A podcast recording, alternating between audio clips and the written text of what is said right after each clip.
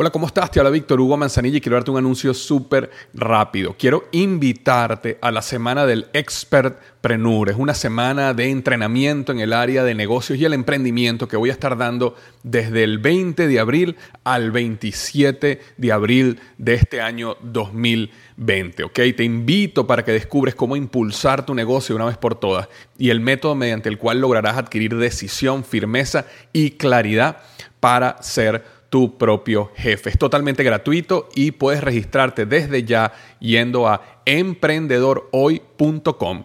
Emprendedorhoy.com. Semana del Expertpreneur. Te invito www.emprendedorhoy.com.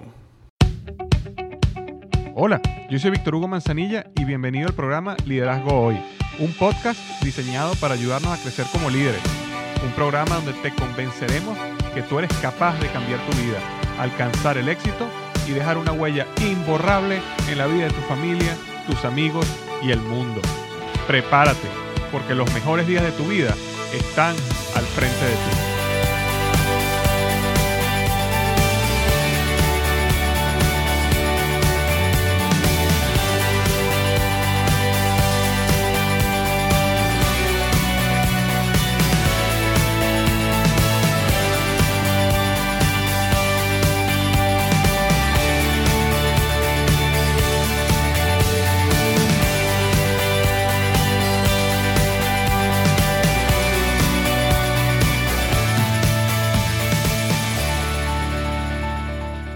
Bienvenido al episodio número 116 del podcast Liderazgo Hoy. El tema de hoy es tres pasos para desarrollar empatía. Tres pasos para desarrollar empatía de una manera rápida. La empatía es una de las herramientas de liderazgo más poderosas que existe. Eh, de hecho, no creo que pueda haber relaciones importantes donde no hay empatía. ¿Ok? Este si hay algo que como líderes tenemos que empezar a desarrollar es justamente cómo desarrollamos de una manera intencional empatía por otras personas. Es la única manera que uno puede conectar, es la única manera que uno puede crear una, desarrollar o crear una transformación en el ser humano, es si uno se vuelve un experto en el área, en el arte de desarrollar empatía. Y justamente de eso vamos a estar hablando hoy, tres pasos para desarrollar empatía. Han sido tres pasos que según mi experiencia me han ayudado a desarrollar empatía y en consecuencia construir mi liderazgo y en consecuencia poder crear transformación y cambio en las personas. Ahora, antes de comenzar con el podcast de hoy, quería decirles algo. Hoy no voy a estar eh, hablando ni de las reseñas del libro mío ni las reseñas del podcast, sino quería invitarlos a una conferencia online que voy a estar dando en un par de semanas, el 19 de mayo del año 2016. Voy a estar dando una conferencia que se llama Siete decisiones que multiplicarán tu liderazgo. Siete decisiones que multiplicarán tu liderazgo. ¿Sabes qué? En la vida hay muchas cosas que necesitas desarrollar con tiempo y con esfuerzo. Pero también existen algunas otras cosas que tú puedes desarrollar con tan solo una decisión. Es decir, en un segundo tú puedes crear cambios en tu vida que sean importantes, que sean trascendentes. Y al final es una, una decisión. Entonces, la capacidad de guiar e influir en nuestro alrededor, es decir, nuestro equipo, nuestros superiores, nuestros compañeros de trabajo e inclusive nuestra capacidad de influir en nuestra familia misma, nuestro esposo, nuestra esposa, nuestros hijos o nuestros hermanos, depende de nuestro nivel de liderazgo. El éxito que tengamos en la vida, sea cual sea tu definición de éxito, dependerá de tu capacidad de influir en otras personas, de tu capacidad de liderar en otras personas. Y el liderazgo, como cualquier habilidad, tiene aspectos que se desarrollan con tiempo y con esfuerzo, pero también existen ciertos aspectos que puedes desarrollar en un segundo, que puedes desarrollar tan solo con una decisión. La decisión de liderar, la decisión de, de, desarrollar tu liderazgo, llevar tu liderazgo al siguiente nivel, de eso yo quiero estar hablando en esa conferencia. Y hoy te quiero invitar rápidamente, antes de comenzar el podcast de hoy, a esta conferencia online gratuita, siete decisiones que multiplicarán tu liderazgo. Okay, en esta conferencia yo voy a revelar siete sencillas decisiones. Recuerda, no estoy hablando de habilidades que necesitas meses para desarrollar, sino siete decisiones que si actúas en ellas, multiplicarás tu liderazgo de manera inmediata. En esta conferencia voy a revelar qué es lo que tu equipo, tu familia, tus compañeros eh, tu, tu jefe desea fervientemente y que tú puedes darle. También voy a hablar sobre cuál es ese aspecto más retraído de nosotros, pero si nosotros lo sacamos a la luz, la gente te va a seguir por siempre. Y también voy a revelar la manera correcta y poco usada de manejar el reconocimiento, una manera que si lo aplicas, vas a llevar tu poder de influencia a otro nivel. Ok, así que nuevamente te invito a que te registres. Es una conferencia online gratuita eh, siete decisiones que multiplicarán tu liderazgo, siete decisiones que en un segundo multiplicarán tu liderazgo, llevarán tu liderazgo al siguiente nivel. Entonces, si tú estás escuchando este podcast, simplemente tienes que ir a liderazgohoy.com barra diagonal eh, decisión, ¿ok? Liderazgohoy.com barra diagonal decisión.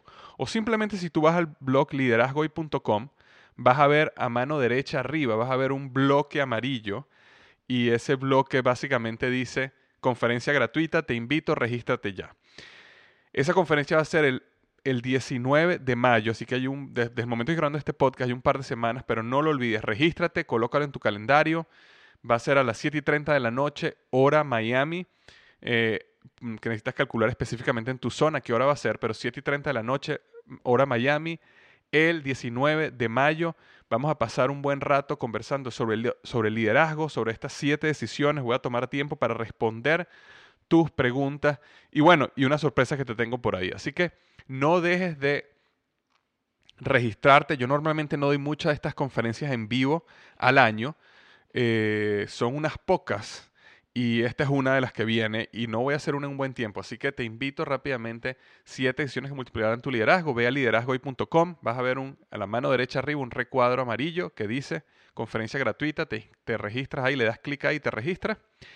Y listo, yo te voy a estar mandando unos emails eh, luego que te registres para recordarte la hora, el lugar y que estemos ahí en esa conferencia en vivo. Entonces solo quería hablar antes de comenzar el tema de hoy como estamos hablando, hoy vamos a conversar sobre la, este, la empatía y cómo desarrollar empatía de una manera rápida por tres pasos que, según mi experiencia, me han llevado a mí a desarrollar empatía. Ahora, voy a comenzar entonces con el paso uno. El paso uno para desarrollar empatía de una manera rápida es escuchar. Escuchar es el paso número uno. Ahora, muchas personas podrán decir, bueno, escuchar, sí, yo me imagino que es escuchar, pero rara vez nosotros escuchamos. Yo eh, nunca me olvidaré una experiencia que tuve hace varios años, donde yo estaba hablando con mi mamá por teléfono y ella me estaba contando una situación personal que la tenía un poco frustrada, ¿ok? Nada grave, pero era frustrante para ella. Y cuando yo la estaba escuchando, yo inmediatamente le expresaba mi punto de vista y cómo ella debía solucionar, según mi punto de vista, el problema que ella tenía. Y me di cuenta que en ese momento no estaba siendo empático con ella, sino eh, inclusive me vinieron recuerdos donde hubo momentos en el pasado donde le respondía de la misma manera. Eh, entonces, a medida que uno lee, que uno investiga, que uno crece en conocimiento, uno de los errores que uno puede cometer es empezar a dejar de escuchar. Porque a lo mejor si una persona te está hablando de un problema de su matrimonio, como tú te has leído varios libros de matrimonio, rápidamente le respondes la, solución. Eh, o te has leído libros de liderazgo y rápidamente respondes una solución. O una persona está hablando de una oportunidad de negocio y rápidamente le vienes con una solución. Entonces, ese proceso de no escuchar es la barrera número uno en contra de la empatía. Es muy importante de que nosotros como líderes no demos la apariencia de ser perfecto, del que lo sabe todo, del que tiene una respuesta para cada problema. Eh, a veces inclusive llegamos a dar esa impresión sin darnos cuenta, no es a propósito, pero el hecho que queremos ayudar y el hecho que hemos leído, que nos hemos instruido, que hemos aprendido, que hemos tenido diferentes experiencias, nos llevan rápidamente, apenas la persona te está planteando un problema, apenas la persona te está contando su situación, inmediatamente queremos solución y queremos mostrarle cómo podemos ayudarlo. La realidad es que la mejor manera de ayudar a la persona en este primer paso es escuchar es tomarte el tiempo de hacer silencio y escuchar. Muchas veces la sabiduría no es hablar, la sabiduría es escuchar. La sabiduría es empatía. Y para lograr empatía hay que escuchar. El primer paso y el paso más importante que una persona va a tomar antes de cambiar, antes de escuchar, antes de estar abierta a una nueva manera de ver las cosas, es si se siente escuchada.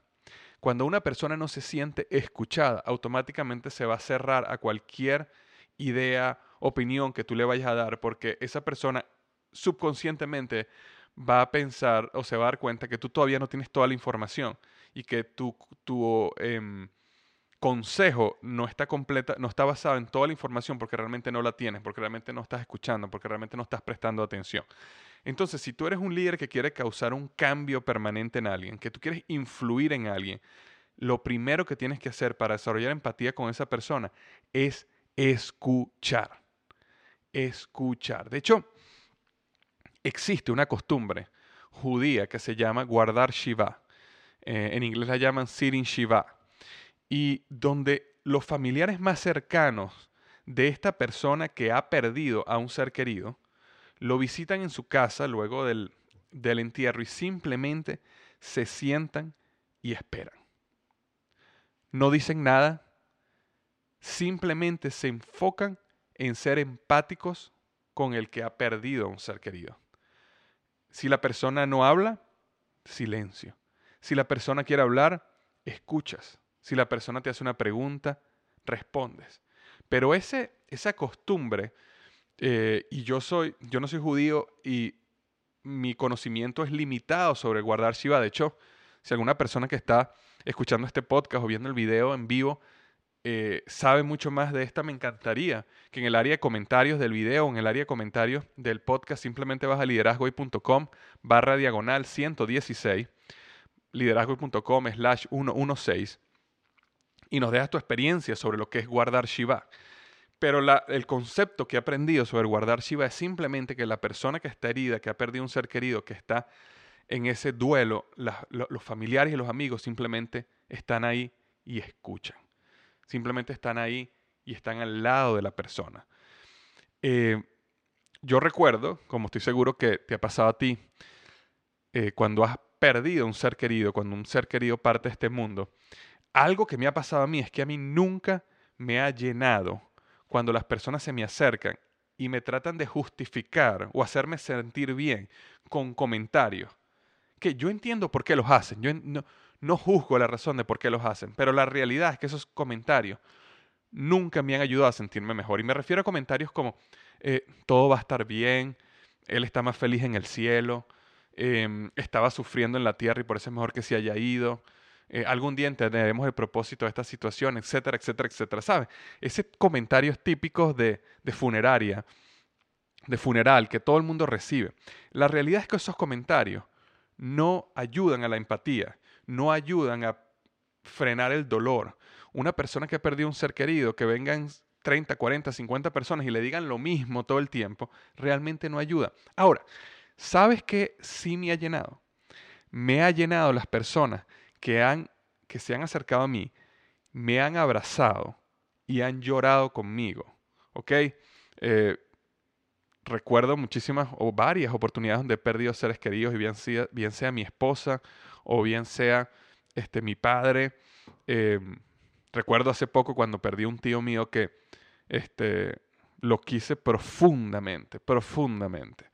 De hecho lo recuerdo y todavía me, me hace sentir, me, siento con tristeza el hecho que se haya perdido, yo, que haya muerto. Yo estaba en Estados Unidos, no lo había visto en mucho tiempo y bueno, un, ataque al corazón hizo que se Pero recuerdo ese día que mi papá me llama y, hablamos ese mismo día Y los dos lo que hacíamos era llorar en el teléfono por la situación. Mi padre y yo estábamos llorando. No nos estábamos justificando. No estábamos diciendo, él está mejor allá, él está mejor en el cielo, dejó de sufrir. Nada, era simplemente llorar. Y ese momento fue un momento mágico de empatía. Y así como ha pasado así, ha pasado en muchos casos. Eh, entonces, como comentaba hace un minuto, a veces la sabiduría es callar y escuchar. A veces la sabiduría es empatía. Entonces, cuando una persona llegue a ti con una situación, con un problema, con, con una, un punto de vista que es diferente al tuyo, este, recuerda que el primer paso es escuchar. Es escuchar.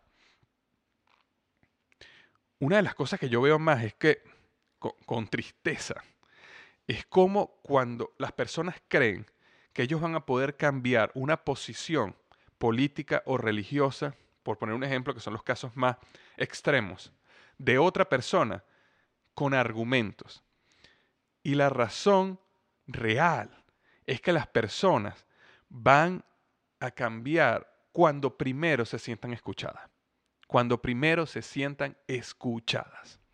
Entonces, si tú estás teniendo una discusión con una persona sobre, por ejemplo, una posición religiosa o una posición política, lo primero que debes hacer es simplemente callar y escuchar lo que esa persona te quiere decir. Y partir desde el punto de vista de que a lo mejor tú no tienes el 100% de la verdad en la situación y que a lo mejor hay algo que tú puedes aprender de esa persona. Y si partes de ese punto y escuchas con el objetivo de tratar de entender si en esas posiciones encontradas, religiosas, políticas, económicas, cualquier que sea el modelo que a lo mejor estás discutiendo, es posible que esa persona tenga algo que te puede enseñar, que te puede guiar, que te puede ayudar y que realmente la quieres escuchar para, para entender su punto de vista, ese es el primer paso para desarrollar empatía. Entonces, no tomemos por sentado, no tomes por sentado el punto de escuchar, cuando ese es el punto más importante, el punto primordial. Yo estuve en Nashville en una conferencia para desarrollarme como coach hace un par de meses, fue en febrero, y estuve en, Nashville un par de días en la casa de, Dan Miller, el escritor del libro bestseller de eh, Las 48 horas para el trabajo que amas, o 48 Hours to the Work You Love. Y en esa conferencia había un sinnúmero de coaches entrenándose y desarrollándose. Y uno de ellos era un coach de cómo escuchar. Es decir, tú lo contratabas a él y le pagabas para que él te enseñara a escuchar. Y recuerdo que en ese proceso, en uno de los breaks, él se me acercó a mí y me preguntó que cuál era mi mayor obstáculo en el momento de escuchar. Y estuvimos como unos 15, 20 minutos donde él me empezó a explicar cómo eh, sobrellevar ese obstáculo que yo tenía y cómo, y cómo el, escuchar era un punto pivote, eh, un punto importantísimo, imprescindible, neurálgico en mi desarrollo como coach, como líder y como profesional. Y igual te lo digo a ti, escuchar va a ser clave en este proceso. Entonces, ese es el primer paso, escuchar. El segundo paso es, colócate realmente en los zapatos del otro. Para tú poder hacer eso, necesitas primero escuchar. Pero segundo es colócate realmente en los zapatos de otro. Fíjate que algo interesante es que el concepto de empatía es la intención de comprender los sentimientos y emociones intentando experimentar lo que siente el otro individuo. De hecho, la palabra empatía viene de, es de origen griego y eh, creo que la palabra es como empateia y significa emocionado. Seguramente no lo estoy pronunciando bien, pero empatea significa emocionado. Es decir, la empatía es la capacidad de sentir las mismas emociones de la otra persona. Entonces, voy a repetir esto. La empatía es la intención de comprender los sentimientos y emociones de la otra persona. Es decir, intentar experimentar lo que siente el otro individuo. La palabra empatía, de origen griego, empatia o empatía, significa emocionado. Es decir, experimentar la misma emoción del otro sobre un tema.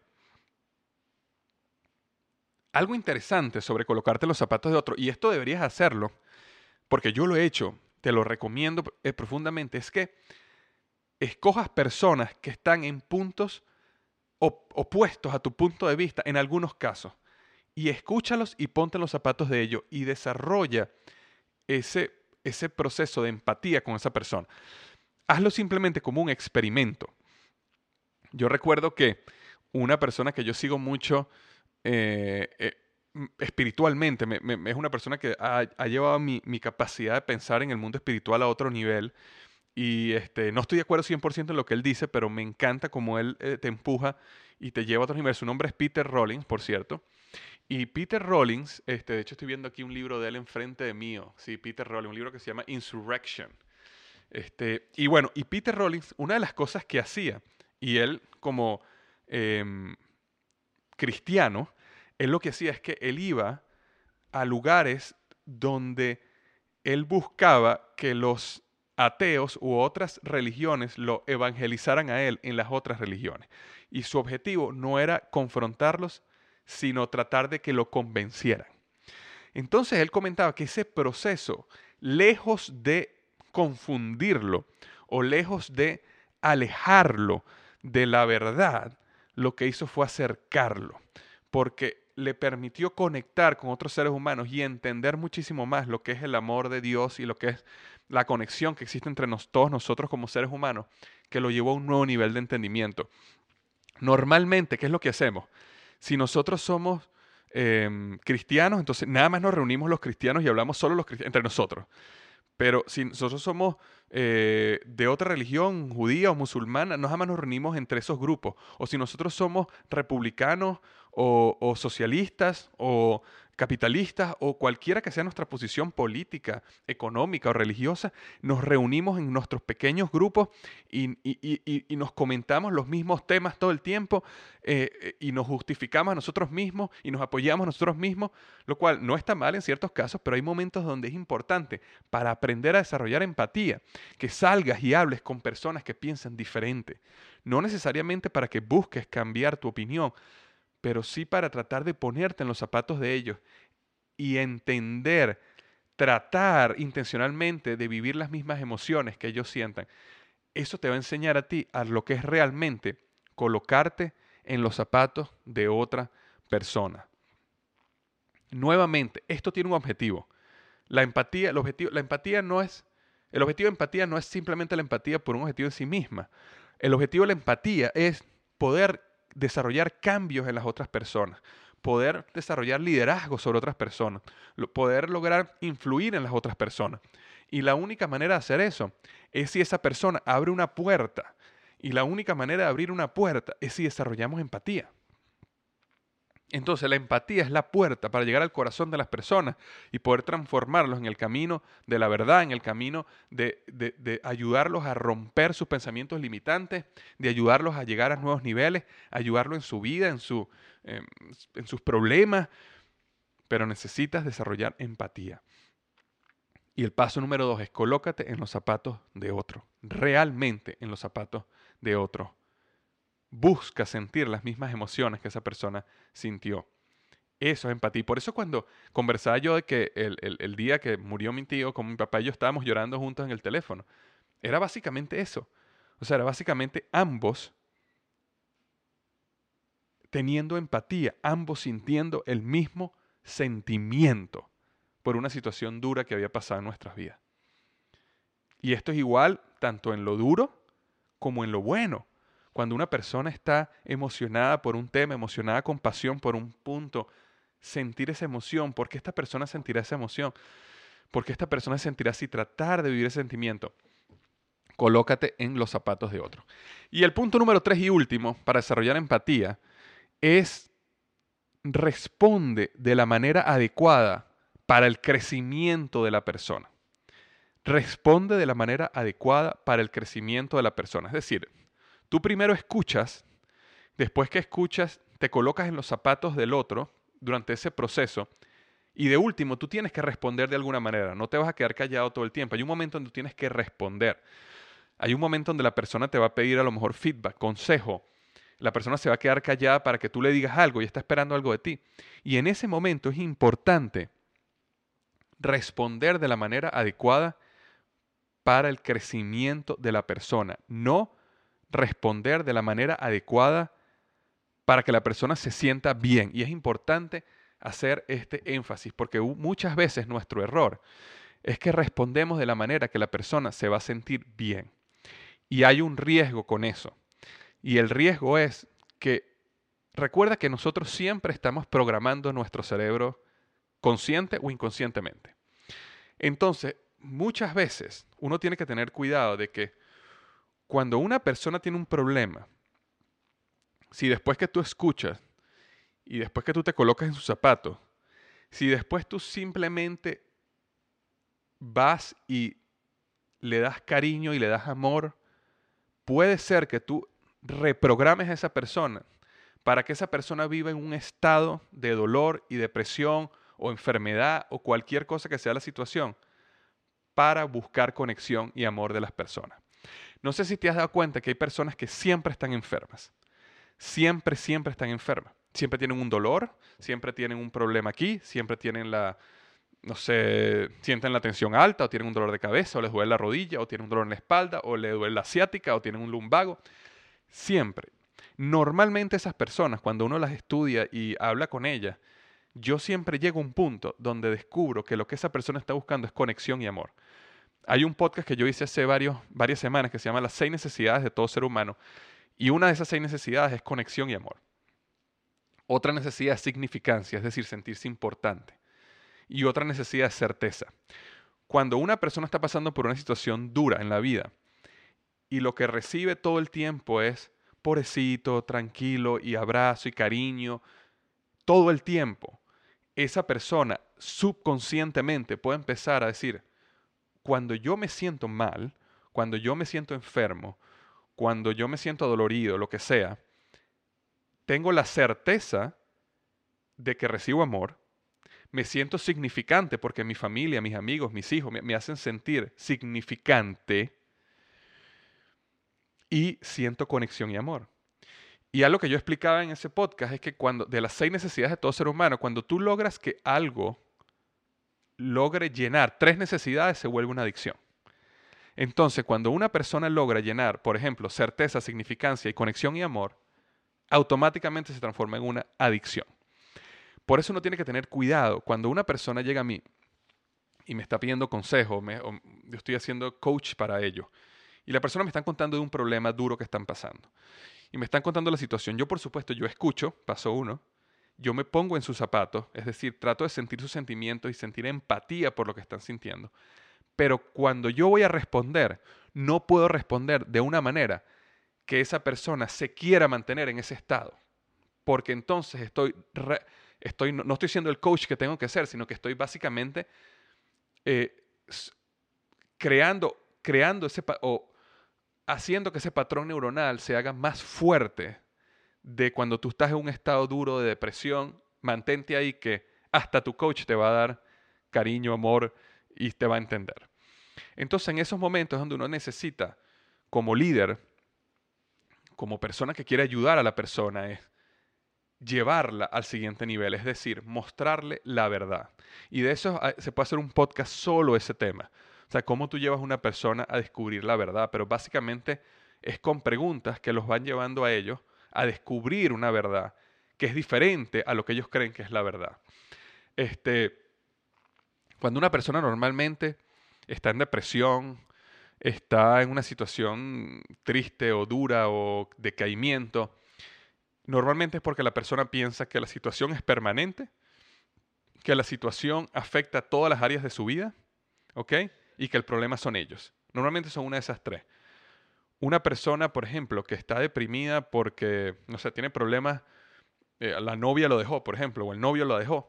Bueno, una persona que piensa que si mi novio eh, me dejó, o mi novia me dejó, el problema soy yo, o puede pensar de que el problema afecta a todas las áreas de mi vida, es decir, mi problema en mi relación de pareja afecta también mi negocio, mi trabajo, eh, mi familia, todo lo demás.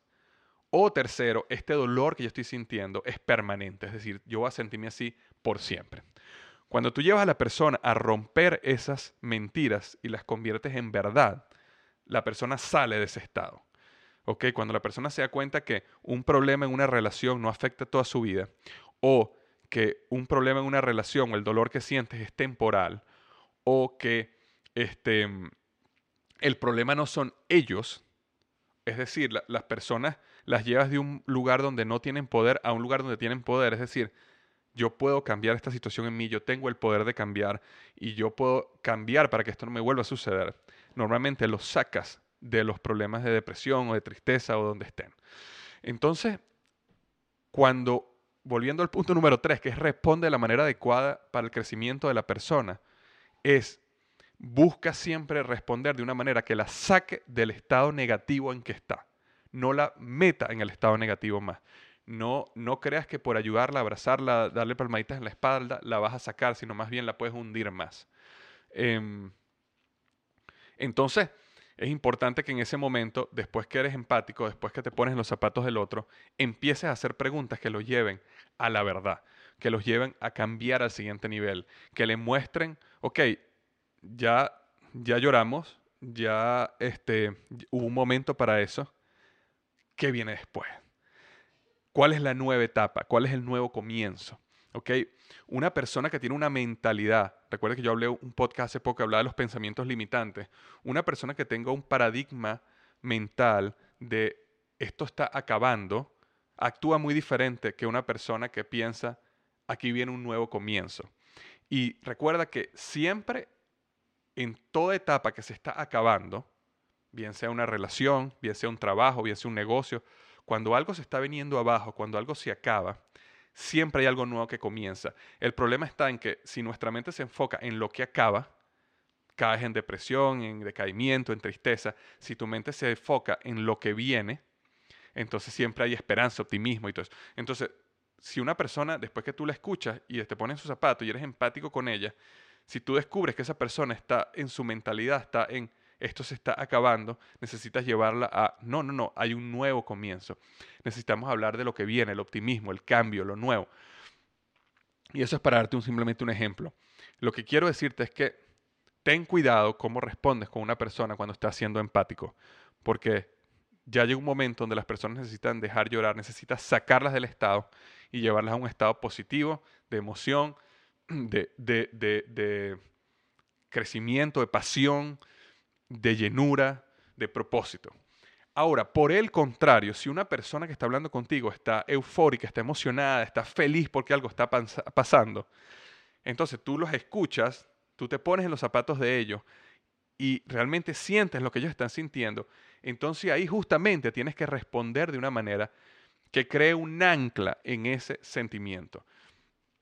Por ejemplo, yo recuerdo que el otro día, hace poco, estaba yo con mi hijo, estábamos hablando y surgió un chiste que no recuerdo ahorita cuál era el chiste, pero sé que los dos nos reímos, pero a carcajadas de esos cuando sientes que hasta te salen lágrimas. Y estábamos los dos riéndonos, los dos riéndonos muchísimo. Y entonces me acuerdo que en ese, yo dije, ese estado de mi hijo, de sentirse feliz, de sentirse riéndose, de sentirse lo máximo, yo necesito crear un ancla, ¿ok? En él, para que él sepa cómo, para que subconscientemente él pueda llegar a ese estado. Y me acuerdo que lo agarré aquí en el hombro riéndome y lo apreté. Lo apreté con cierta dureza, no muy duro, pero lo apreté con cierta dureza. Y entonces cada vez que él, que hay un chiste y él se ríe tan fuertemente, yo, lo, yo me riéndome con él sin que él se dé cuenta, riendo con él, yo lo agarro en el hombro y lo aprieto acá. Y de esa manera su cerebro acostumbra, empieza a conectar el hecho de esta sensación con sentirse en un estado de, de risa, de emoción, de felicidad cuando tú necesitas sacar eso otra vez afuera, si él en un momento está en un momento de tristeza, si él llega un día a mí con una frustración, con un dolor, con algo, después que yo sea empático con él, lo escucho, me ponga en sus zapatos, yo puedo simplemente, cuando lo vaya a abrazar, lo agarro aquí, ¿ok? Y cuando le haga la misma, el mismo efecto, lo apriete acá, automáticamente su cerebro va a conectar con la risa, va a conectar con la felicidad, va a conectar con el lado positivo de él. Y lo voy a poder llevar a ese estado mucho más fácil. Eso es lo que se llama anclar a las personas. Entonces eso es algo que tú puedes hacer de una manera que respondes para ayudar al crecimiento de una persona. Es decir, ahí sí eres empático, ahí sí fortaleces esa situación, ahí sí hace que el patrón neuronal que se ha creado sea más fuerte, bien sea porque, porque, lo, porque lo aprietas, porque le das la mano, porque le, muchas veces los hombres nos hacemos así en la mano. Ese tipo de cosas crean anclas en las personas. Entonces, por eso cuando, ¿por qué crees que cuando una persona está emocionada se abrazan, por ejemplo, los hombres durísimos o se pegan en el pecho durísimo? Esos son anclas. Y cuando una persona está un poco triste y viene alguien y se acerca y te, y te pega en el pecho así con emoción, automáticamente tú llegas a ese nivel nuevamente, porque son anclas. Entonces, no crees anclas cuando las personas están negativas crea anclas cuando las personas están positivas. Y cuando las personas están negativas, luego de ser empáticos, sácalos de ese estado, mostrándole el optimismo, el nuevo comienzo, lo que viene, la aventura, lo que la vida ahora tiene para ellos después de este cambio o esta transición. Entonces recuerda, escucha, colócate en los zapatos de otro, realmente siente las emociones de otro y responde de una manera adecuada para el crecimiento de la persona. Eso es lo que tenía para ti hoy en el podcast número 116. Déjame tu comentario en liderazgoy.com slash 116 en el área de los comentarios. Si existe algún otro paso que tu experiencia tú crees que ha ayudado a generar empatía, déjamelo en el comentario. Recuerda que esto es colaboración. Tú sabes tanto como yo y hay muchas cosas que tú puedes hacer para enriquecer la discusión. Y si es así, simplemente ve a liderazgoy.com slash 116 y déjame tu comentario. Ya para cerrar, recuerda la conferencia online que estoy... Em, en este momento. Voy a dar el 19 de mayo a las 7 y 30 em, pm. Recuerda, ahí te espero. Y em, se llama Siete decisiones que multiplicarán tu liderazgo. Siete decisiones que multiplicarán tu liderazgo. Una conferencia gratuita. Simplemente envía al blog liderazgoy.com barra, barra diagonal decisión o simplemente liderazgoy.com. Vas a ver a mano derecha, superior derecha, vas a ver un recuadro amarillo que dice conferencia online, le das ahí clic, te registras y estamos listos y nos veremos en vivo el 19 de mayo a las 7:30 pm hora Miami para hablar sobre liderazgo, responder tu pregunta y anunciarte mi más nuevo proyecto que sé que te va a encantar. Muchísimas gracias, eso es lo que tengo para ti esta semana y recuerda, los mejores días de tu vida están al frente de ti.